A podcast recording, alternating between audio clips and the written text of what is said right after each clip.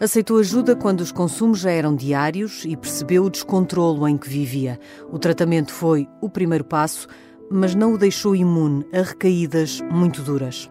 O ator Pedro Barroso é o convidado do Labirinto, uma parceria do Observador com a Fundação Luso-Americana para o Desenvolvimento.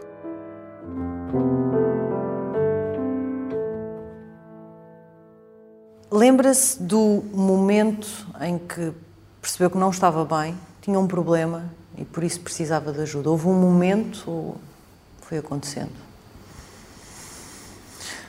Lembro-me de um momento específico. No entanto, acaba por ser um crescendo.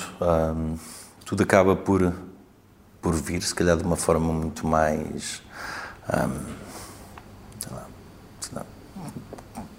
Com um sentido de descontrole na altura em que a minha avó acaba por falecer.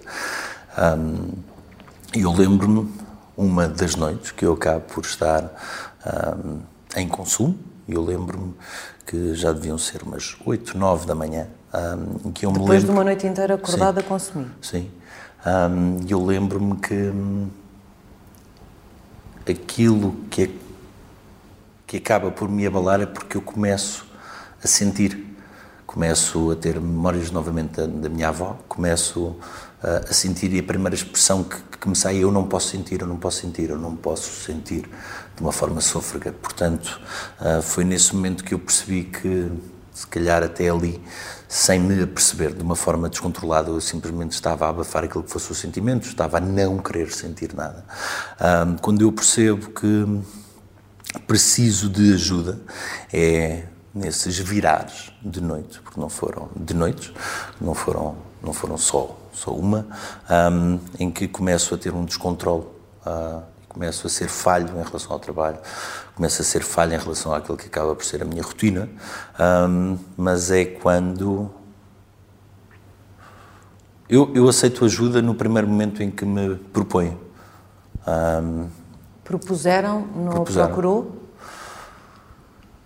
Procurava, eu tinha uma pessoa, eu tenho, por assim dizer, infelizmente partiu, mas de uma certa forma continua, continua aqui, foi uma pessoa muito importante neste processo, uh, quando eu procurei ajuda pela primeira vez. Uh, mas dentro, portanto, não é, não há um, não há um passo acertado, não é, não é a primeira que uhum. tu Uh, consegues ou que queres entender ou que consegues entender tudo, porque estás numa situação de descontrole, estás em consumo, estás sem perceberes que és adito e a tua vida segue. Um, e até que as coisas ganham uma proporção gigante e tu começas a deixar de desmoronar as coisas, é, é um processo. Não é até seja... aquela manhã em que às 8, 9 da manhã tem esse embate com os sentimentos, depois da morte da sua avó, não tinha a noção da sua adição? Ou tinha. já tinha. Não tinha, não tinha noção do tamanho. Hum. Não tinha noção que era tão voraz, não tinha noção que estava a ser tão destrutivo.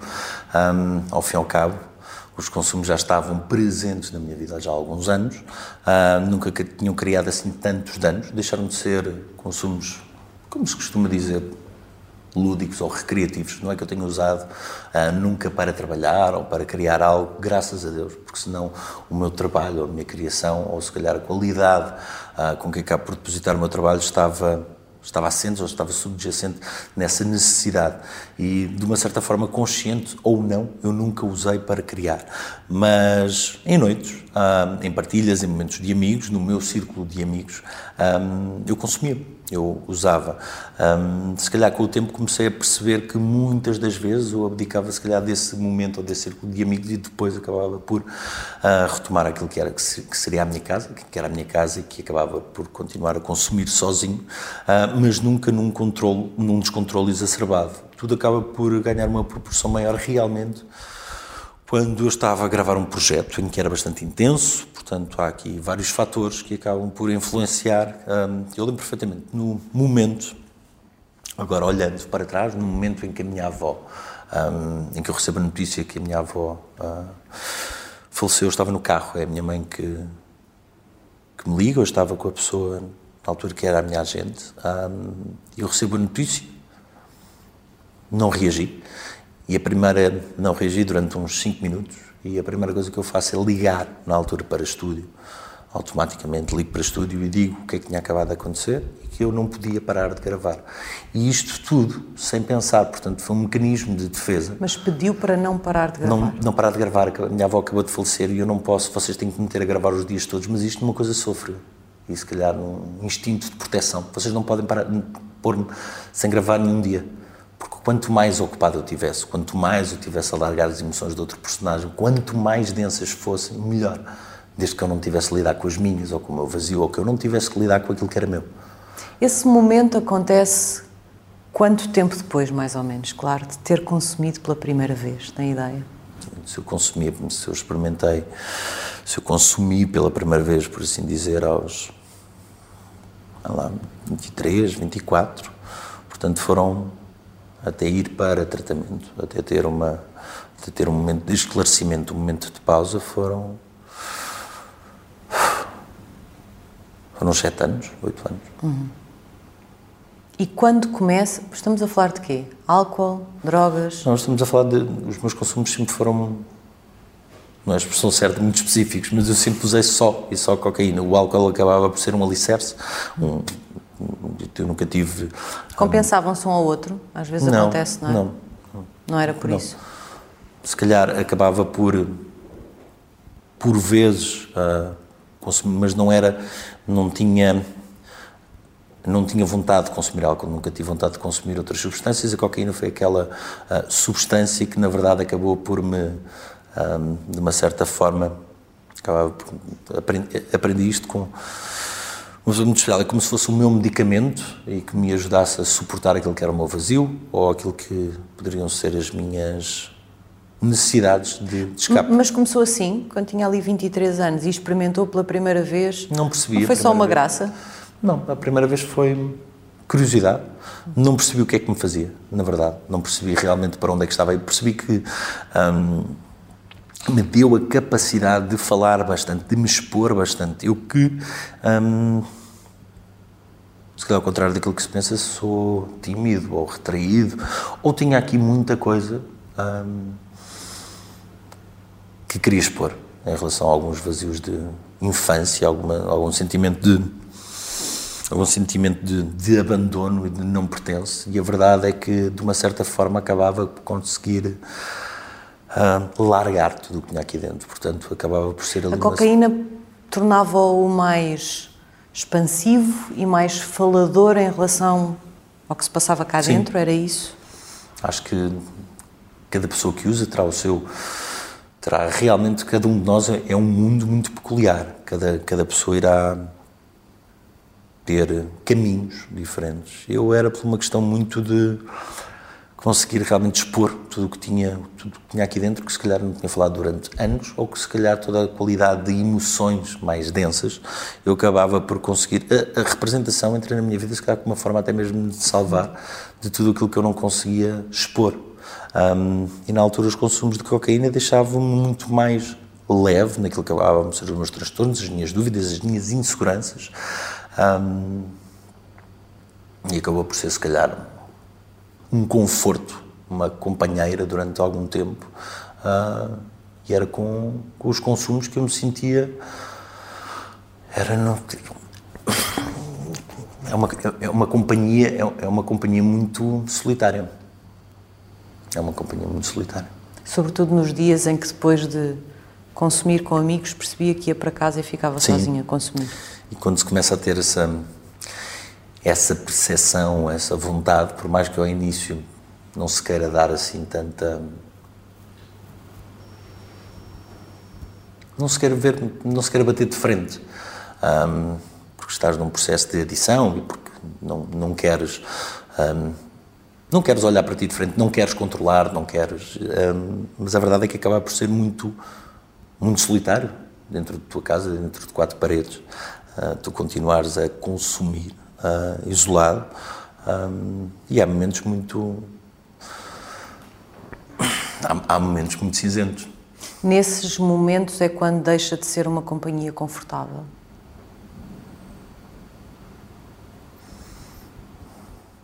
Eu próprio já não era uma companhia muitas vezes confortável, já tinha atitudes mesmo no meu ciclo de amigos, um, mesmo porque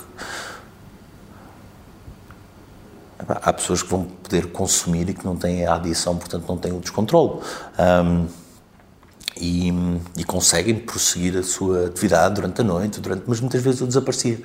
Desaparecia porque não me sentia mais uh, em pleno para estar naquele momento, desaparecia porque queria ir consumir sozinho, desaparecia porque queria fechar-me no meu mundo, porque queria ir para o meu, como se podia dizer, meu lugar seguro. E, e esse lugar seguro é tão é tão cinzento, é, é, é tão pesado ah, que nada de seguro tem.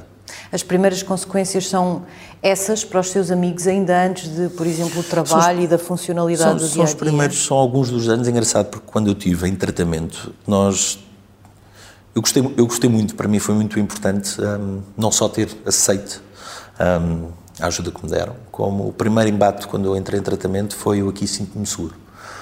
E se calhar se eu pudesse pintar isto num quadro bonito, acho que a expressão que me saiu na altura foi como se fosse o Harry Potter em Hogwarts a aprender magia sobre mim próprio.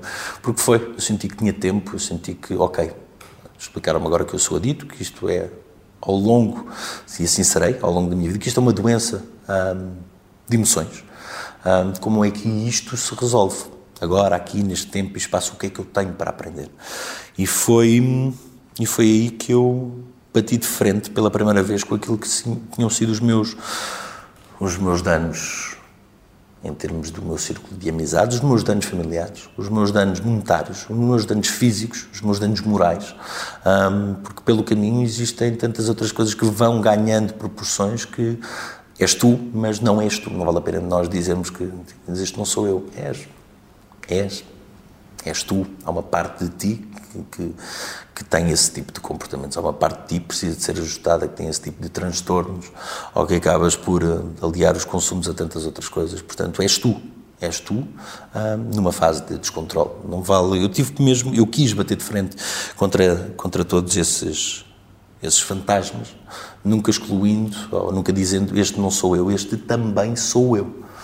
Este, eu também cometi estes atos, eu também cometi estas loucuras, estes, estes momentos, tive estes pensamentos, tive estes. Hum, tive estas alucinações e, e, foi importante para mim, acho que quanto mais, e foi duro, ao contrário daquilo que eu disse, que foi muito bonito para mim, mas foi igualmente muito duro o período de tratamento, porque depois tudo depende da forma como, como tu não é como tu te deixas levar, é como tu te deixas levar, mas com, o quão fundo tu queres trabalhar, o quão honesto um, tu és numa fase, numa fase dessas, porque tens que esgravatar bastante para conseguir solucionar as coisas. Nós já vamos olhar para essa parte do tratamento. Uh, era perceptível para si, já percebi que não a dimensão do problema a dada altura, mas era perceptível para si a forma como as coisas se iam degradando cada vez mais, ia atropelando mais pessoas, uh, uh, ia criando mais problemas, ia se destruindo a si próprio. Conseguia ter essa noção de que já não tinha o controle sobre quase nada. Tens essa noção, mas de uma forma muito leviana, de uma forma muito leve, porque quando estás em edição tu achas que tens solução, tu achas tu não tens noção do impacto real dos teus danos. Um, Desvaloriza-se? Quando alguém se queixa, por exemplo, quando a família se queixava de se não estava presente ou se tinha esta atitude não é que, que era menos mas arranja, eh, há, há, um lado teu que é muito mais rápido arranjar as desculpas. É, quando estás num, num, processo de edição é fácil tu arranjar as desculpas. Um adito é um bom, e desculpe a expressão, é um bom, é uma pessoa que ludibraria bem as coisas, não é que seja um bom mentiroso. Um, não é que seja um borderline. Mas manipula mas, as pessoas mas para... Mas é possível que te manipule, sim entras rapidamente num processo em que possas manipular as coisas para que tu possas estar bem, um, ou que as coisas não tenham assim um peso tão grande, ou que possas culpabilizar alguém. Portanto, esse, esse é um dos processos que é muito importante nós termos consciência, uh, até mesmo para quem possa estar próximo de alguém que está em uso ou em consumo, que é... Hum, e não é por mal, não é por mal, não estamos bem, não estás bem. Portanto, de alguma forma, tu também não queres levar, porque não estás disponível para levar com aquele embate com aquela dureza. Não queres sentir, não és capaz de sentir, não tens essa percepção. Estás, estás adormecido com alguma coisa. Uhum. Mesmo não estejas a usar a substância de alguma forma, uh, continua presente no teu corpo e tu estás adormecido em certa parte. Nessa altura, depois de ter perdido a sua avó, como é que era o seu consumo? Era diário? Ou era cíclico? Algumas pessoas eu acho que na parte de semana? Ou... Não, acho que na parte, na parte final, realmente, quando eu aceito ajuda, e é aqui que acho que nunca tinha dito isto assim desta forma. Eu lembro que eu estava a gravar, portanto, dentro do tempo que eu tinha pedido para não me porem sem gravar. eu estava a gravar. Eu acabava de gravar. Eu ia buscar para consumir. direto. Eu não mas tem a ver com cada um. Eu preciso de, eu precisava não só do consumo, como de adrenalina, como de, já tem a ver com a minha natureza. Portanto, eu acabava de gravar, ia buscar para consumir, começava a consumir, agarrava no carro, fazia Lisboa-Porto, Porto-Lisboa, se fosse preciso outra vez, Lisboa-Porto, Porto-Lisboa, se fosse preciso fazer essa viagem duas vezes na mesma noite. Por razão nenhuma? Não, porque precisava de conduzir, porque precisava de desgastar e se fosse preciso não ia a uma velocidade realmente moderada. Um, precisava de, de não estar quieto, precisava de não pensar, precisava de atividade. Um, e cheguei a fazer essa viagem duas vezes. Um, e ir gravar muitas vezes direto, tomar um banho e ir gravar direto. Nessa fase tinha já antes de aceitar ajuda, como, como diz, tinha já pessoas a dizer há um problema, há um Sim. problema, há um problema. Sim, graças a Deus tinha amigos meus que não me deixaram, independentemente das situações que lhes possa ter criado ou que os possa ter magoado, mas tenho tenho amigos que não me largaram em momento algum, inclusive foi com pela mão de um deles que eu quis entrar em tratamento pelas mãos do Luís, ah, que foi das pessoas mais presentes neste, neste processo, que não me largou a mão em momento algum, mesmo no dia de entrar em tratamento, que eu tive receio de entrar e que ele calmamente me foi. Ah, pôr, foi ele, foi ele que ficou aqui responsável também por muitas coisas minhas, juntamente com pessoas que me eram bastante importantes na altura, portanto, depois esta, este círculo de pessoas, esta redoma de pessoas em quem tu vais confiar, porque ao fim e ao cabo é um processo de confiança muito grande, tu tens que ter, tens que te entregar, não é ao vazio, mas é ao desconhecido, um, mas depois há uma insegurança daquilo que tu deixas cá fora, o que é que as pessoas vão pensar, como é que vão fazer, mas na verdade tu tens que abdicar tudo isso, portanto tens que estar, tens que estar muito seguro um, daquilo que tu vais largar para te conseguires entregar em, em, pleno, e graças a Deus eu tive pessoas que me foram muito importantes, que me continuam a ser muito importantes, em que em momento algum me julgaram, um, e eu pensei na altura que os factos de estar aí para tratamento, foi um momento em que tu pensas que estás a ser fraco porque te estás a render, porque não estás a conseguir sozinho, pelo contrário. Uh, acho que vi depois a posteriori nos olhos deles que foi realmente o ato mais bonito que eu podia ter comigo próprio. Uh, foi, se calhar, o ato de maior coragem foi ter-me rendido, ter aceito ajuda, ter aceito ser, ser cuidado e ser guiado realmente por quem, por quem sabia. Como é que isso aconteceu em termos práticos? Tem a percepção de que há um descontrole já hum. muito grande e que precisa de ajuda. Com quem é que falou sobre o assunto? Não falei, acho que as pessoas foram, foram vendo. Como é que surge a hipótese de tratamento? Surge, surge a hipótese de tratamento por uma pessoa muito especial, Helena Forjás. Foi Helena Forjás, obviamente aqui juntamente com mais, mais pessoas. E, e que era uma das responsáveis pela produção na, sim, na TV? Sim, e foi a Helena que, num dia que eu estava a gravar, que estava bem, nesse dia, em que ainda me tentei desculpar que veio ter comigo, me sentou numa mesa e me fez a pergunta, Pedro, nós temos aqui a possibilidade de tu parares uns dias, um, de te podermos ajudar. Um, Mas já tu, antes tinha conversado com a Helena Forjás sobre... Sobre isto? Sim. Não.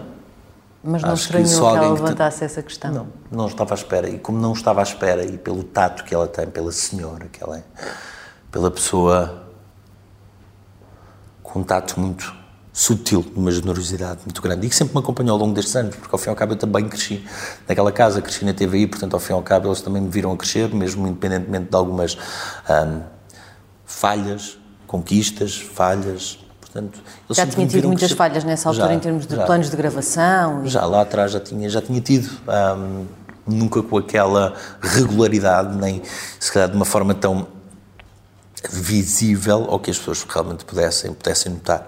Depois o projeto era realmente um projeto muito importante. Um... Mas chegava atrasado ou não ia todo às vezes? Ou eram as duas coisas? as duas coisas. Um, e foi a Helena que me propôs nessa manhã e eu automaticamente disse que, que sim. Portanto, depois a posteriori fomos, fui juntamente com uma pessoa que foi imprescindível neste processo, que foi a Rita, a Rita Carrelo, que era a minha agente na altura. E a Rita, sim, teve um pulso gigante em relação a tudo aquilo que era o meu mundo. Portanto, houve aqui três pilares muito importantes, foi um Luís Alves, foi uma Helena Forjage e foi uma Rita Carrelo. Teve um pulso gigante para aquilo que era o meu mundo. Ela não, só foi, não foi só uma agente, foi, foi uma cuidadora. Portanto, se eu tive conforto para conseguir estar e serenidade para conseguir estar naquele tratamento em pleno, foi muito devido a eles os três. E o que é que a Helena lhe propõe na altura? Era, era só parar ou, ou mesmo não, já apresentou um chave na mão? Está não, aqui isto por onde pode chave, ir? Chave na mão. Ela sabia o que é que me estava a apresentar. Uhum. Um, foi um chave na mão para eu poder parar durante 21 dias. Portanto, há um tratamento mais. Um ciclo de tratamento. Um ciclo de tratamento de 21 dias, uh, em que eles me davam estes 21 dias, esta aberta de 21 dias, para eu poder parar uh, na novela, que eles conseguiriam unir-se de certezas para que os planos uh, pudessem corresponder a esses 21 dias. Se não tivesse sido assim, chave na mão. Acha que depois teria começado a colocar dúvidas, mas vou para onde, vou fazer o quê, durante quanto tempo e não conheço ninguém? Não sei, não sei como é que seria se me tivessem apresentado o plano. Sei que reagi sei que foi o que foi e que se tivesse sido de outra forma não sei como é que seria. Sei que foi tudo perfeito dentro daquilo que, que era difícil de gerir. E começou um, logo? Mas tive que gravar durante mais uma semana, era o período de aceitação no centro de tratamento. Um, as primeiras consultas, munir as coisas todas ao meu redor, gravar as últimas cenas que eu teria que gravar naquela altura para não ser falho com os planos de gravação e depois sim, uh, poder entrar. Nessa Portanto, semana pensou duas vezes? Não. Nunca não, houve não um momento não, em que pensou se calhar isto não é uma boa ideia? Não, não, não, não, não. Estava com receio, estava com bastante receio para onde é que eu ia, mas não hesitei. Um, por momento algum quis dar, quis dar um passo atrás ou quis, quis, quis desfalcar aquilo que estava a ser planeado. E consumiu nessa semana ou teve vontade de? Porque Estava com esse receio? Por tudo, porque achava que, de uma forma, acho que, falando com, com ironia, nós achamos que é a despedida, não é? Hum. Ah, acho que fazemos a despedida, que não é despedida nenhuma, é mais um consumo ativo. Portanto, acaba, nessa semana eu consumi com, com receio, com incerteza, com a sensação de que é a despedida, com tudo, todas as justificações, mais algumas se arranjam justificações. Um, quando entro em tratamento, eu faço esses 21 dias iniciais Vamos a esse primeiro dia? Como é que dia foi esse primeiro dia? O embate foi, foi muito duro. Eu lembro-me que. Foi para uma clínica, estou a presumir. Sim, sim. Um, uma clínica, um centro, um centro, de tratamento, uma clínica, sim. Um, e quando entro, eu deixei.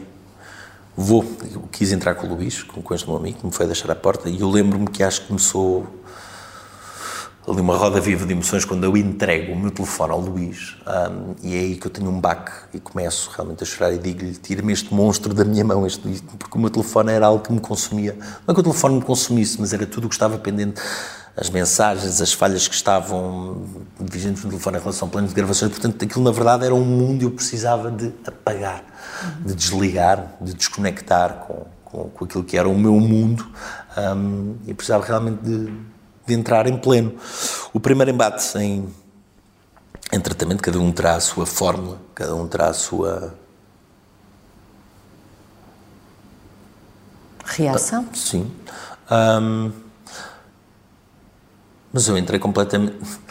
Eu entrei sem perceber muito bem onde é que eu estava tão nervoso que eu lembro que a, a ficha que eu assinei, uh, Pedro Barroso, vamos imaginar que foi no ano 2018, portanto eu assinei Pedro Barroso. Uh, a data, imagino, 2 de dezembro de 2019, eu já estava um ano à frente, eu não estava, hum. minha cabeça não, não eu, eu, estava ciente que queria entrar, mas não, não estava, estava num processo de ansiedade. de forma mais ou menos anestesiada por esse check-in, por essa espécie de check-in, é? E quando entro, hum, nem Levaram sequer percebo... quarto, mostraram-lhe as instalações? Tinha, foi isso, quando, quando chego àquele que é o wall, ou, por assim dizer, o pátio, onde estavam, obviamente, aqueles meus colegas de tratamento, hum, há aquela sensação de para onde é que eu vim, onde é que eu me vim fechar. Obviamente que fazes uma análise muito rápida, cada um de nós terá a sua sei lá, a sua história, a sua capacidade de analisar as coisas ao seu redor. Uh, a minha costuma ser rápida e eficaz. E quando eu olho ao meu redor, um, dois, três, quatro, 17 pessoas aqui, depois levam-me para um quarto. E é quando eu entro no quarto, naquilo que seria o meu quarto, e vem uh, uma pessoa que me é muito querida até os dias de hoje, que foi o meu guia, uh, o André, quando o André me diz esta vai ser a tua cama, precisas de alguma coisa, eu fico a olhar para ele e desabo a chorar, mas de uma convulsão como se fosse uma criança. E eu assim, onde é que eu estou? Ele dá-me um abraço. E é quando ele me toca, quando ele me dá aquele abraço, que eu percebo que há alguma coisa em mim que se está a desconjuntar. E eu percebo que não estava há muito tempo permeável uh, a que visse uma fragilidade minha e não estava há muito tempo permeável a emoções. Uh, portanto, foi naquele momento que eu levei ali também um baque muito grande quando ele me abraça, quando ele me diz precisas de alguma coisa. Um, e acho que dá ali, se dá ali um processo de, de, de, entrega, portanto, acho que todos esses passos, todos esses, esses primores, por assim dizer. Todos esses momentos foram uh, muito importantes desde o primeiro momento. Onde é que eu vim? O que é que eu tinha para aqui fazer? Como é que isto processo? Eu tenho que... Já tinha ouvido histórias de tratamento, há uns que têm enfim, uh, tenho que fazer coisas completamente diferentes. assim, será que agora vou trabalhar para o campo? Será que agora tenho que trabalhar numa cozinha? O que é que vai acontecer neste tratamento? O que é que se passa? Tenho terapias, não tenho terapias? Ok, aqui estão 17 pessoas à minha... Ih, 17. Este aqui já fala... Este fala alto, este fala muito alto. Há uma análise ali muito grande. Eu assim, para onde é que eu vim parar? Mas porquê? Um, e acho que é com o André que eu tenho ali o primeiro momento de uh, me voltar a humanizar um pouco e dizer assim, ok, então é aqui, é aqui agora que eu tenho que fazer as coisas. Mas depois olha ao meu redor, portanto eu estou de repente a abdicar da minha casa, daquilo que não é? é a profissão, não é? De seres ator, trabalhares em televisão, ah, teres a tua casa, as tuas coisas, a tua comodidade toda, os teus luxos, e de repente estás numa camarata com camas com beliche, com mais quatro pessoas, com um armário pequenino onde podes ter dois ténis. Um, três pares de calças. Tens a tua mesinha de cabeceira dividida com mais alguém. O quarto é frio, ou é mais frio do que a tua casa, obviamente ninguém morre ao frio, mas é frio. Percebes claramente depois à posteriori que tens que fazer a cama, há uma senhora e eu disse, ui, estou na tropa. Um, Foi essa a mas, sensação? Sim, onde é que eu vim parar? Ok, existe, aqui, aqui há regras. Um, e no meio disso entrou a vontade de consumir naquele primeiro dia? Não, eu não tive uma única vez entretanto, ao contrário daquilo que um, há aquilo que são, eu não tive uma única atenção, quando se está, isto é muito importante, quando se está em tratamento, ninguém te obriga a ficar, ninguém te obriga a ficar lá. E eu assisti a processos dolorosos. Uh, se quiseres sair, se quiseres vir embora, tu és livre de o fazer só estar lá Viu isso quer. acontecer com sim, outras sim, pessoas? Sim. E é, e é duro, é, é, duro de ver porque percebes que as pessoas não estão a ser capazes. Há picos, há momentos. Hum, acho que só tive isso passado um mês e meio, dois meses. Não teve nesse primeiro dia? Não. No meio desse turbilhão não, todo de emoções, não teve aquele desejo de se calhar não quero sentir isto? Não, não, não, não tive. Fui muito. Acho que me entreguei bastante àquilo que era, que era o processo de. Teve depois, mais tarde? De tratamento. Tive mais tarde, quando começas a fazer alguns trabalhos que são bastante duros, mas talvez me tenha vindo ali uma. E depois tens que partilhar, que é muito importante quando tens essas vontades de consumo. Tu achas que não foram uma vontade de consumo, mas à noite, quando tens um pico de adrenalina ou quando tens um descontrole e tu acabas por não conseguir analisar de início realmente o que é que é, mas quando partilhas, tu percebes, ok, isto foi uma vontade de consumo e tu achas que não deves partilhar porque é, um, é alguma coisa que não deve uh, ser partilhada ou porque acabas por ser és fraco por teres tido essa vontade de consumo, pelo contrário, é muito importante que tu o partilhes, tu aprendas a partilhar cada sensação, cada emoção que tu tens, e é isso que tu aprendes ali. Um, tu aprendes que és. Que há tantas outras pessoas iguais a ti e que não é por terem um consumo ou. Lá, de outras substâncias. Um, são diferentes, ou por terem tido outro tipo de comportamentos, ou se calhar comportamentos muito mais erróneos do que os teus, uh, que são diferentes. Somos todos iguais, a sensação, as emoções são todas as mesmas, como é que tu as controlas, como é que tu as vives, ou a tua incapacidade para lidar com elas, isso é realmente aquilo que nos une. E tu de repente passas a fazer parte uh, de alguma coisa. tu passas a não ser único, tu passas a não sentir-te sozinho. E isso foi muito importante, eu encontrar um grupo onde eu conseguisse, obviamente, depois com pessoas pelo caminho vais traçando para serem aquelas que tu és uh, mais próximo, que tu vais criando o maior elo de amizade e se calhar também aquelas que tu vais conectando mais, é com elas que tu vais partilhando, estabelecendo uma ligação maior um, dentro daquilo que são os teus trabalhos, porque os trabalhos são os trabalhos são realmente muito pesados, se tu quiseres que Esses assim trabalhos seja. de escavação de que falava uhum. há pouco. É preciso ir olhar para tudo o que se fez e aceitar uh, o que se fez, mas é também preciso olhar para tudo o que gerou uh, a adição, é isso? Precisas de ir bem lá atrás. Ah, e, e o objetivo é fazer as pazes com isso é para. É reconheceres primeiro não deixares nada por não deixares nada para trás, não não esconderes, não esconderes de ti próprio, não esconderes depois obviamente também dos outros, porque os trabalhos são partilhados, mas não esconderes de ti um, e também não vão deixar que tu escondas muito. Um, é, seria, seria difícil, depois é a profundidade com que tu queres ir e falar sobre as coisas. Uh, a honestidade que tu queres, tu queres de ti próprio. Uh, não dá vergonha de partilhar algumas coisas que dá, se e é essencialmente dá, dá vergonha, sentes-te humilhado por ti próprio, sentes-te uh, sentes-te incapaz, sentes-te sentes-te triste com aquilo que tu criaste. Sentes que as pessoas a quem tu criaste danos merecem melhor, sentes que mas é esse processo de as pessoas podem não te desculpar, isso é muito importante tu aceitas que as pessoas podem não desculpar, mas que tu desculpas a ti sobre esses teus atos e é por aí que tu queres caminhar a posteriori. Mas tu para isso precisas de os reconhecer. Esse tipo de trabalhos que eu falei há pouco, dos danos que nós causamos, os danos monetários, os danos físicos, os danos financeiros, os monetários financeiros, um, os danos familiares, esses cinco exemplos de cada que eu não me recordo quais eram os temas todos, mas depois esses trabalhos não só serem escritos, portanto são por assim dizer, quase 25 exemplos. Uh, e são 20 exemplos de 7, 8 páginas, são pequenas bíblias uh, sobre nós próprios, muito específicos, com datas, com locais, com coisas que tu fizeste.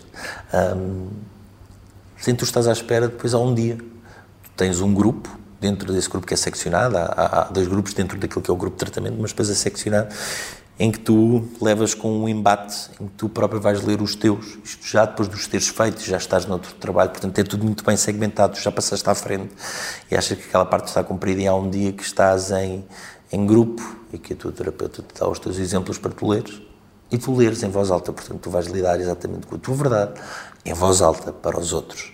E é não só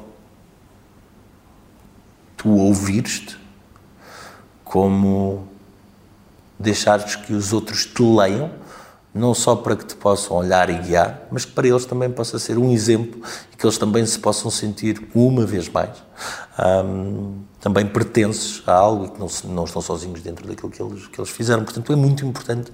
Um, um tratamento não se faz, não, é impossível, tu não fazes. Eu não faria isto sozinho, não faria isto sem as pessoas que estiveram comigo no centro de tratamento, sem aqueles que foram os meus colegas de tratamento. Um, seria impossível, não seria o mesmo, não teria a mesma. Sucesso? Não teria a mesma qualidade, não teria, sim, não teria o mesmo sucesso. E eu lembro-me que então me dão os 21 dias de tratamento e ao final desses 21 dias temos uma reunião, eu, a Rita, a Helena, em que me perguntam, já muito Fora? Feito, uh, saiu não, não, do centro, não, foi lá? Não. Lá. Uh, e me perguntam, pronto, vai acabar os 21 dias, uh, vamos voltar aqui a gravar daqui a uns 5, 6 dias. Um, como é que queres fazer? Queres sair e ter consultas? Uh, afindamos aqui o processo, como é que te sentes? E eu, um bocado de medo, mas era aquilo que eu senti, eu perguntei se podia. Eu perguntei se lá podia ficar. E acho que ninguém estava à espera disso. Um, que eu perguntasse se lá podia ficar. E lembro-me de ver as lágrimas do, do rosto da Rita e da Helena. Um, de alívio? De surpresa, de alívio. De... Eu estava realmente muito feliz de ali estar. É estranha a expressão. Há pessoas, há pessoas, que estão contentes, há pessoas que estão em paz. Eu, eu estava feliz de ali estar. E senti que o processo nem sequer estava a meio. Um, e eu quis lá ficar. E foram. Foram cinco meses. Cinco. Um, cinco meses. E depois, obviamente, que esta condição de eu lá ficar e ter que gravar foi um peso muito grande. Uh, e foi aqui que veio um compromisso gigante, não só das partes, da parte das pessoas com quem eu trabalhava. Portanto, aqui em termos de ir de uma forma sigilosa, uma pessoa buscar-me todos os dias para ir às gravações, como eu levantar-me mais cedo do que toda a gente, deitar mais tarde do que toda a gente, portanto, tinha não só o compromisso de fazer todos os trabalhos que envolviam o tratamento, com tempos, com regras, com tudo aquilo que envolvia como começar a estar apto outra vez para gravar no ritmo que eu estava a gravar outra vez 20 cenas por dia, na intensidade que eu estava, sem comprometer o personagem. Portanto, muitas vezes, estar em tratamento envolve de tudo. Se calhar agora vou pintar uma das partes apenas, que era se calhar levantar-me às 6 da manhã, na zona de Sintra, muito frio. Um, eu ter aquilo que se chama o meu treino matinal, a minha ativação, e ir treinar para uma lavandaria onde era tão frio, tão frio, tão frio, mas simplesmente treinar porque não podemos ter peso, não podemos ter nada só com o peso do corpo, o peso do corpo, numa lavandaria com boxers, com meias por todo lado. Um, portanto, treinava ali com tudo cronometrado 15, 20 minutos, saía a correr, ia tomar banho, frio, um, a seguir ia lavar casas de banho, para depois poder tomar o pequeno almoço. Porque era uma das suas funções. Funções, sim, ou casas de banho, ou quartos, ou limpar o pátio, para depois ir gravar. Portanto, antes de brilhar para a TV, não é? Para eu estava a limpar casas de banho e não tem mal nenhum.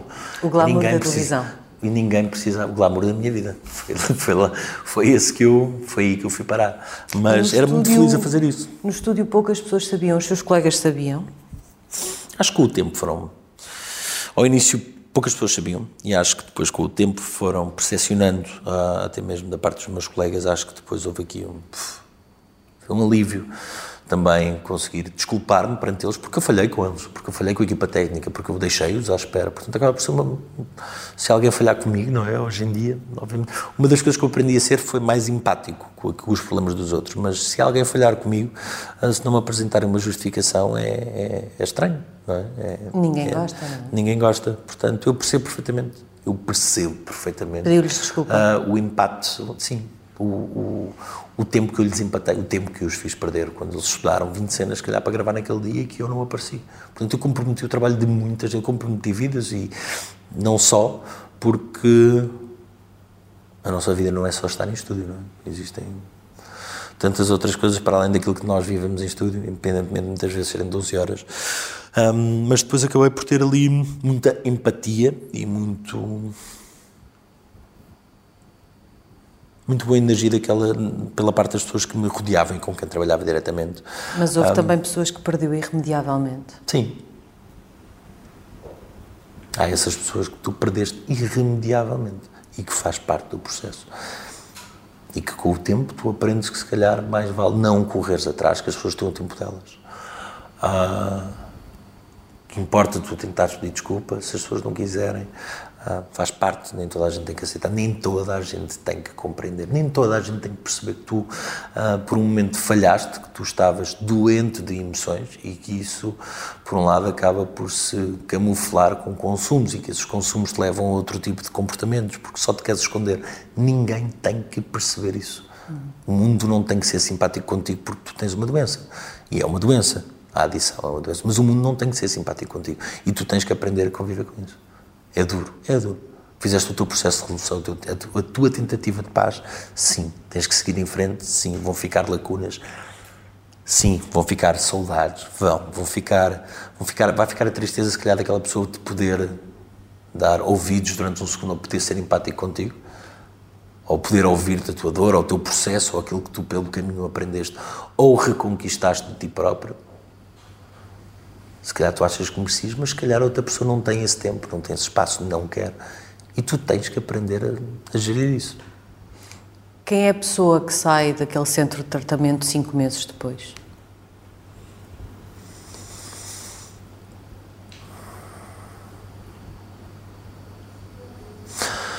Ao contrário, se calhar a resposta que é esperada ouvir, que é tu não sais curado de nada. Não sais pronto para lidar com o dia a dia. Ganhaste ferramentas, ganhaste, um, ganhaste paz, ganhaste esclarecimento, não sais curado. Uh, eu saí um pouco mais preparado em relação àquilo que eram as minhas emoções, em relação àquilo que era um, o meu dia a dia, até porque, por um lado, independentemente de ter sido muito duro, tive essa sorte de começar a estar em tratamento e sair, se calhar, mais vezes, porque há esse, há esse processo, quando tu estás em tratamento, começas a sair aos fins de semana, ires a casa, detalhares, e ao fim e ao cabo, um, eu comecei a fazer isso independentemente de ser um, em gravações, um, ou seja, de começar a lidar com algumas emoções, uh, estando a gravar com os meus colegas, com incertezas, com olhares, portanto eu consegui ter essa análise, se calhar um bocadinho mais, mais cedo, mas era num ambiente de trabalho, portanto tudo aquilo que depois seria regressar, regressar à minha casa, regressar à minha rotina, regressar aos meus hábitos, ao meu vazio, porque a verdade é que eu estive sempre ocupado, não é? Estava em tratamento, estava ocupado ah, estava a gravar, estava ocupado. E era dentro das minhas quatro paredes, é? em casa, que eu tinha deslaçado o mundo. Portanto, da mesma forma que existia aqui uma compreensão muito maior, um aprendizado maior sobre mim próprio, que já sabia mais magia sobre mim próprio, ao mesmo tempo havia uma percepção muito grande de que aquilo que me esperava não, aquilo que eu tinha feito não me dava certezas de nada daquilo que, que eu iria enfrentar, portanto, acabava por me causar algum receio. Um, mas sai, na verdade, uma pessoa. Eu saí dali uma pessoa, não é completamente diferente, mas saí dali uma pessoa feliz, sorria. Estava muito mais predisposto, entretanto, porque obviamente aconteceram aqui muitas coisas pelo caminho enquanto estava a gravar. Um, acho que estava em tratamento quando voltei a, a aceitar aqui afetos e é quando entra um, um afilhado meu na minha vida. Um, é nesse mesmo processo que acontece acabou por ser um ano incrível, porque foi o ano em que eu acabo por ganhar os quatro prémios para melhor ator. Portanto, até mesmo esse processo de tratamento acaba por. Portanto, há ali muita coisa que acontece ao mesmo tempo que eu estou em tratamento que é quase como ainda bem que estás aqui, ou a prova de que tu estares aqui, de estares comprometido, as coisas boas acontecem. Portanto, há ali um processo muito bom, quase de, de troca, de, de balanço daquilo que tu estás a perder por um lado, mas aquilo que tu estás a ganhar por outro. Aquilo que tu estás a dar realmente tem um retorno. Mas depois, quando realmente sai para o meu mundo, aí dá-se um baque muito grande. Como é que foi passar a primeira noite em casa sozinho, outra vez? Naquelas quatro paredes que tinham para si toda uma memória que, de algo que estava a tentar ultrapassar? Não tenho uma memória, não, não consigo ser. Preciso, não, não tenho memória. Lembro-me que ao início eu equacionava muito bem os meus dias em termos de. Eu sou muito regrado. Eu sou muito regrado no meu dia.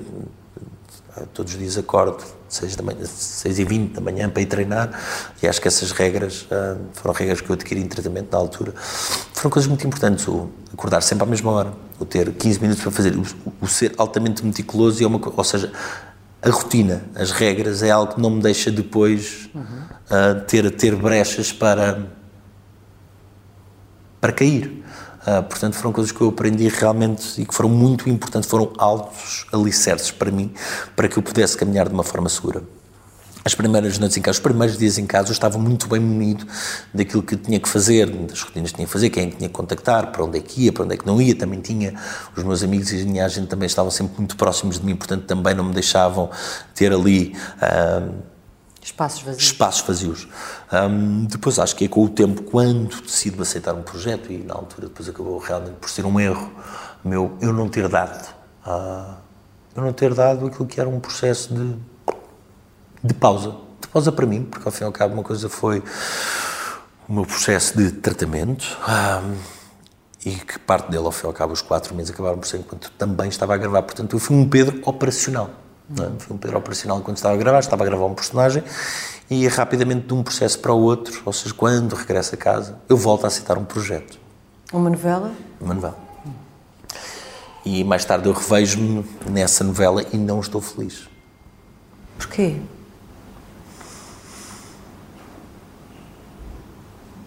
Existem tantas razões, não vale a pena então, porque não. Porque não era o momento. Porque não era. Vamos, vamos pôr dessa forma. Não, não falando, obviamente, aqui em relação a, àquilo que eu possa ter apreciado ou não do, do projeto, mas não, não era o momento. Não era o momento e eu não me vejo feliz. Ah, não me vejo feliz com aquilo que eu posso dar, não me vejo feliz com aquilo que acaba por ser os meus objetivos profissionais, não me vejo, e isto depois já tem a ver comigo, não me vejo a superar-me ou que me possa conseguir superar, não vejo que aquilo que me tinham apresentado pudesse na altura ser aquilo que uf, para onde eu pudesse ir e de repente vejo-me embrenhado numa coisa que eu não consigo sair. Isso puxou atrás na isso sua puxou recuperação? atrás, isso fez-me recair. Eu nessa altura recai, ou seja, eu recai passado e é importante falarmos das recaídas, portanto as pessoas pensam que as recaídas vais para tratamento e não há recaídas. E as recaídas são duras. Eu recaio na altura, ou seja, eu tinha nove meses de, de, de tratamento. Uh, oito, nove, nove meses, meses, a contar do início ou ter saído? Não, a contar do início. A contar do, do início. início. sim. Oito, nove meses, sim. Um, portanto, nessa altura eu acabo por por recair. E aí eu lembro perfeitamente. Estava em casa, numa noite, a tentar dissecar os textos, numa luta gigante, a tentar pensar como é que eu dou a volta a isto, como é que eu dou a volta a isto, como é que eu dou a volta a isto. E é, outra vez, naquele limbo, em casa, na dúvida, na minha sala, nos meus hábitos. E é quando eu começo a dar a volta às coisas, eu não estou a conseguir, já estava a ficar. Eu estava numa altura que estava a ficar sôfrego já e outra vez a colapsar em termos de emoções, porque não estava a conseguir sair, porque não estava a conseguir ser compreendido a quem eu dizia que não estava feliz. Pensou em ligar alguém antes de? Ou a urgência de consumir? Acho que essa, essa vontade de consumo veio, é uma coisa que vem, não vem no momento já, tu vens, não é que uhum. venha planeada, como se costuma dizer. Vinha a lidar com ela, não é? Vinha a lidar com ela, é uma coisa que é muito silenciosa ao início, mas tu começas a perceber durante um dia, dois, três, até que naquele dia, Gota se calhar aqui por um acumular de situações, na altura, hum, depois tu não pensas duas vezes. E eu lembro-me que quando faço uh, esse telefonema, que tive pela primeira vez uh, uma sensação de descarga de adrenalina de não conseguir controlar o meu corpo. Eu tive pai, durante 10 minutos assim. E era como se eu tivesse ativado alguma coisa. Ainda não tinha consumido e o meu corpo estava sem o conseguir No telefonema em que pese droga para consumir. Sim. E o meu corpo entrou num processo de descarga de adrenalina que eu não conseguia controlar. E teve a mesma sensação quando consumiu, efetivamente? Não. Não, não me recordo da situação, mas lembro que realmente esse foi um baque muito grande. Só a perspectiva de... Só, exatamente, do abismo já tão próximo. E eu não quis parar. Depois depende de cada um. Um, não há justificação para. Aquilo que eu senti naquele momento foi, obviamente, isto já teve a ver com vários meses aqui a, a, tentar arranjar soluções. Eu não me sentia nem satisfeito, nem realizado profissionalmente, nem feliz, nem nem compreendido naquilo que, que, estava a ser o meu, o meu processo. Sentia, e há ali um momento que eu já tinha, eu tinha rejeitado, antes desta proposta, tinha rejeitado duas propostas e pensava, ah, se eu podia estar tão bem no outro lado do mundo. e podia, na verdade, uma delas era, era incrível. Ah, eu rejeitei por insegurança, porque, por um lado, achei que devia alguma coisa às pessoas que me tinham ajudado durante o processo, e este processo também, este projeto era para eles. Por outro lado, ah, eu achei que devia estar cá e que estaria mais seguro. Um, e a verdade é que as coisas foram o que tinham de ser, senão não teriam sido, se calhar, dessa forma. Um, e não é porque sejas mais falho, ou menos falho, ou que sejas menos capaz. O facto de teres recaída é muito importante, porque uma recaída é dura. De repente, tu sentes com um investimento de oito meses, um investimento tão grande, e aí sim, é uma montanha que te cai em cima, em cima de ti. Porque eu escondi durante o início. Hum. Os primeiros tempos eu escondi, mas é uma montanha que te cai em cima com. Porque não foi só esse dia. Não, quando, depois não é só Quando se cai, cai-se a sério. Explicam-te, talvez já tenham explicado aqui, mas um, explicam-te que é como se fosse uma, um pavio de uma vela, portanto, quando tu voltas a acender, já não volta, a vela, a vela volta ao início, não é? tu acendes exatamente onde ficou. Onde, onde, ficou. Portanto, tu não voltas a consumir uma grama, ou, portanto, não voltas aí, portanto, o quão pesado era, volta a ser. Os comportamentos, tu acendes outra vez um barril de pólvora Quanto tempo é que conseguiu esconder? Não sei se consegui esconder um mês, um mês e meio foi, foi muito, até começar a, aqui a balançar as coisas todas outra vez e depois entrar ali num processo crítico entre voltar a falhar, a pedir para sair do projeto. Pois há aqui tantas outras coisas que acontecem pelo meio que também não tem aqui, não é, não é por aí que eu, que eu irei nesta conversa, mas aquilo que eu posso dizer é que no meio desse processo todo, quando realmente eu percebo que não tenho que gravar, que não tenho mais que gravar, que não tenho mais que ir para aquele projeto, no dia em que me diz, independentemente do mundo que me ia cair em cima, independentemente de me terem ouvido ou não. Uh, a sensação que eu tive foi que eu estava aliviado. Aliviado. Aliviado. Que aquilo era uma coisa que eu não estava a conseguir lidar com aquelas emoções, eu não estava. E eu decido, nesse dia, comprar uma viagem. Portanto, e é quando eu embarco para o Japão para fazer uma caminhada e acho que é quase como se eu tivesse solucionado alguma coisa, independentemente de tudo. Eu estava sofro. Isto meramente significa que nós muitas vezes, ou seja, aquilo que te ensinou em tratamento, tu te vais meter em situações. Ah, é bom que tu analises bem as situações, é bom que tu vejas aquelas que são as red flags, as bandeiras vermelhas, pelo caminho que tu podes, passas por uma, passas por duas, passas, não, não passas muitas mais, porque já não vai correr bem. Não vai correr bem. Um, eu talvez devesse ter dado um tempo, talvez devesse ter feito tantas outras coisas. Por um lado, as coisas foram assim, foi importante eu recair para perceber até onde é que eu conseguia ir, para perceber aquilo que eu conseguia assumir, para perceber se eu era capaz de estar menos feliz a trabalhar simplesmente só a cumprir um personagem, um, para eu perceber realmente o que é que eu tinha dentro de mim para dar um, e o que é que eu também conseguia suportar. Foi a única vez que recaiu, de lá para cá? Não. Como é que, é, como é que são esses processos? De cada vez que acontece é pior? Não digo o consumo, já, já explicou belissimamente com essa imagem do pavio da vela, mas a culpa de o ter feito vai-se agravando? Ou também cria ferramentas para não deixar que isso o atrase ainda mais? Então, depois, quando eu volto, vou para o Japão, vou para o Dubai, depois vou para o Japão, Dubai, faço um retiro no meio das montanhas em Chiang passei ali um ano de de, de não querer regressar a Portugal, de, de, não querer fazer as pazes. Não era comigo próprio, era com aquilo que se tinha passado aqui um, e queria, queria ir para fora, mas depois, quando regresso Portugal, há ali um processo em que eu volto a consumir. E esses processos, ou seja, cada vez que tu que voltava a consumir era, era igualmente duro, porque tu não, não fazes as coisas de uma forma ligeira, não fazes as coisas de uma forma.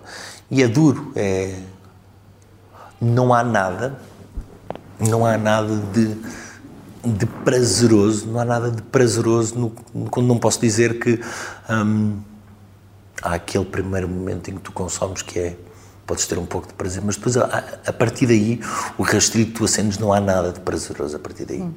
Porque é como isto sou eu a analisar, a minha cabeça já entra num limbo em que já se abstrai de tudo, já não quer. Portanto, todas essas vezes que eu consumi, era para entrar num mundo absorto daquilo que se poderia rodear de mim e eu não querer pensar, não querer sentir, não querer lidar, não querer ouvir.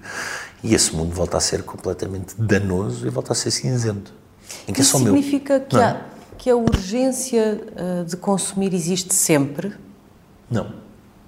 Uh, não é uma luta permanente e diária? Não é sempre com as mesmas coisas, não é sempre. Não, é uma luta diária. Mas a urgência de consumir não está necessariamente não. lá todos os dias. Não. Mas vai estando com... ou consegue-se arrumar numa vez? Tem dias que consegue-se arrumar, tem dias que... Tem a ver com... Tem a ver com tantas coisas, tem a ver com... Acima de tudo com o teu equilíbrio emocional, com aquilo que te rodeia, com os teus compromissos, com as tuas rotinas. Tudo importa. É? Cada vez mais fala neste, neste 360 em relação à, à saúde, as tuas regras, os teus horários, aquilo que tu comes, aquilo que tu bebes, aquilo com quem, quem te rodeia, portanto, tudo pode influenciar. Uhum. Há dias que posso estar muito bem, tranquilo, mas estou com excesso de trabalho, de repente pode acender aqui alguma. E eu lido com isso, eu lido com isso diariamente. Se eu tiver com excesso de trabalho, excesso de informação, se não tiver altamente disciplinado naquilo que estou a fazer, alguma coisa que me comece, de repente, não é que essa, essa luz acende essa luz acende como uma solução de alguma coisa, porque é um padrão, era uma salvação de alguma coisa. Portanto, tu tens, é eu, tenho, eu tenho isso na minha, eu tenho isso na minha matriz. Como é que aprendeu a fugir dessa luz ou a desligá-la outra vez? Aprendi a falar sobre ela com a pessoa que está ao meu lado ou com pessoas que me são queridas e aprendi a ligar. Não é ao início não é fácil confiares em alguém dizer assim estou a passar mal, estou com vontade de consumir. Um, ou mesmo a pessoa que está ao meu lado, mesmo a Mariana, dizer eu estou com vontade de consumir. E ao início eu sentia-me fraco por dizer isso, porque alguém que está contigo pode pensar que é um problema que está arrumado, não está. Até que essa pessoa possa perceber que não está, não está. E não ah, há do outro lado, às vezes, seja quem for, ah, uma, uma ideia de mas o que é que tu queres mais? Tu tens trabalho, tens família, tens um bebê maravilhoso, tens uma mulher. Queres consumir porquê? Porquê queres estragar isto tudo? Não há uma incompreensão? Pode haver. Sente isso do outro lado? Pode haver, as pessoas podem, como sempre me disseram, mas o que é que. Como lá atrás me diziam, tu tens tudo, tu és lá, tens casa, tens carro, tens tens aquilo que tu quiseres, tens um dos melhores atores da tua geração, o que é que tu precisas mais? Porquê é que tu te sentes estás vazio com o quê? As pessoas não, as pessoas não, tu não tens que ser compreendido. Isto não tem, não tem uma razão, não tem, não é que tu precises de algo mais. Se calhar até precisas de menos, se calhar precisas de menos informação, precisas só te refugiar.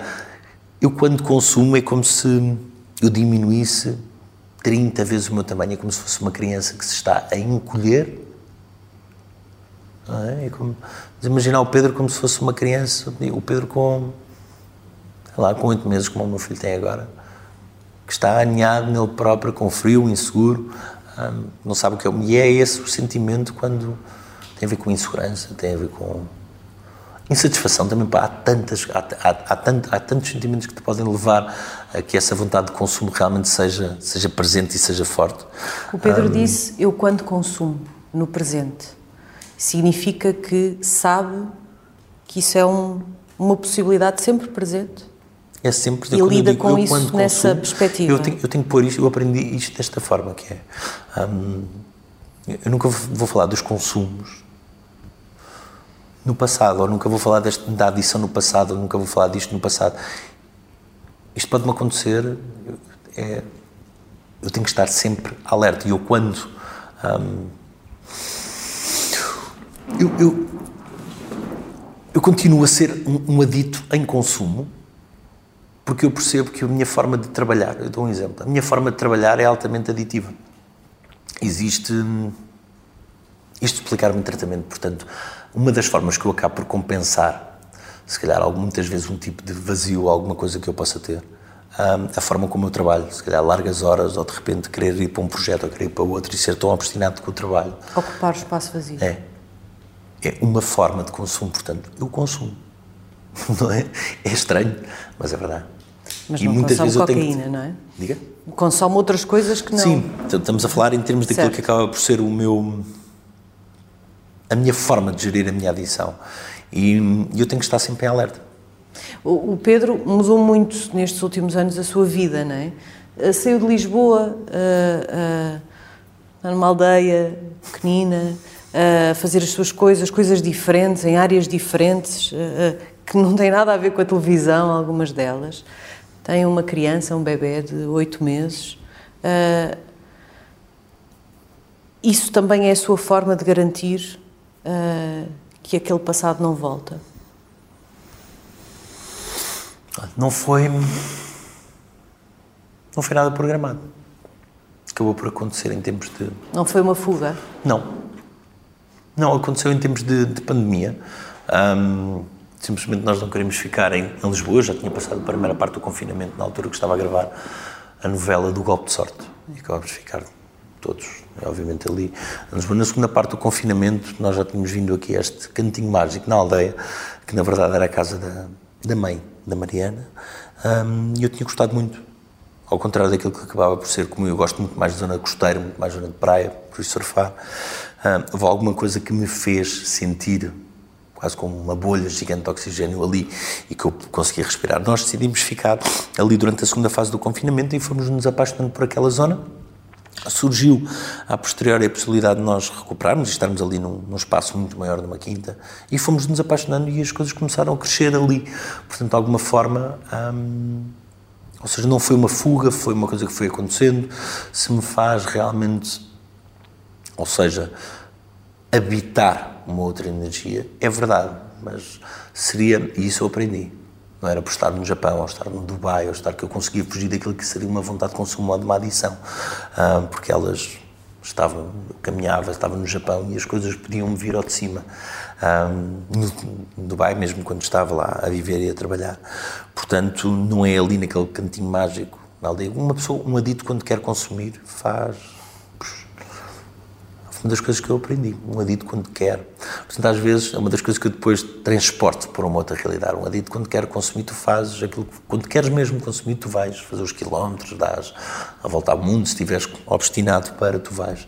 Portanto, é dessa forma que eu muitas vezes penso quando estou cansado em relação a alguma coisa ou que se calhar não consigo ou vou deixar para amanhã em relação a alguma responsabilidade. Muitas vezes vou buscar exatamente os meus erros lá de trás e a forma como eu realmente pensei quando estava em estado de adição para realmente conseguir solucionar as coisas e a força e a necessidade que eu tenho, uh, mesmo quando acho que possa estar cansado. O estar ali traz-me outra energia, trouxe-me uma benção bonita uh, da vida, continuo aqui ligado. Um, à televisão. Foi um tempo que eu também quis dar a mim próprio. Uh, tive receio aqui durante este ano de dizer alguns nãos, mas senti que não era o momento em que eu queria. Queria explorar outras coisas, queria. Conseguir siderar aqui algumas coisas em relação a mim próprio, enquanto, vamos por assim dizer, parece que é uma palavra enquanto empresário, mas conseguir uh, realmente dar aqui um, uma vida consistente a projetos nossos. Uh, ligar-me a outro tipo de energia, aquele cantinho, ou seja, o freixo, e as pessoas dali voltaram a humanizar-me. Eu voltei, um, eu agora entro em Lisboa e sinto um bocadinho quase como se o meu instinto animal se ativasse e entro ali com o relógio todo, com tudo cronometrado. Aqui entro em casa, aqui saio, aqui vou. Trato as coisas todas. Não sei como é que será agora quando tiver que voltar a gravar, uh, um dia de cada vez, mas ali tenho sido muito feliz. Não foi uma fuga de nada, porque também aprendi que o tempo que seria realmente um erro, achar que estava a fugir de alguma coisa simplesmente só por uma questão de distância. Ah, porque está tudo aqui dentro. Não é? Acha que a sua adição uh, fez com que irremediavelmente não venha a tornar-se o ator que poderia ser? Não. Não perdeu esse tempo? Não perdi. Perdi tempo. O tempo tu não recuperas. Um... Mas ainda está lá. O tempo tu não recuperas, minha energia, a minha essência enquanto ator está aqui. Um, o rasgo que eu tenho, aquilo que eu tenho para dar está aqui. Existirá um outro tempo, existirão outras oportunidades. Um, eu gosto de pensar que estou, ao contrário daquilo que eu disse lá atrás, não estava a meio do caminho, neste caso já estou a meio do caminho, mas existem aqui muitas coisas boas para conquistar e acho que a prova disso foi também neste meu regresso, quando regresso aqui à televisão com muitas dúvidas quando regresso aqui, quando volto a representar. E foi um processo de muitas dúvidas.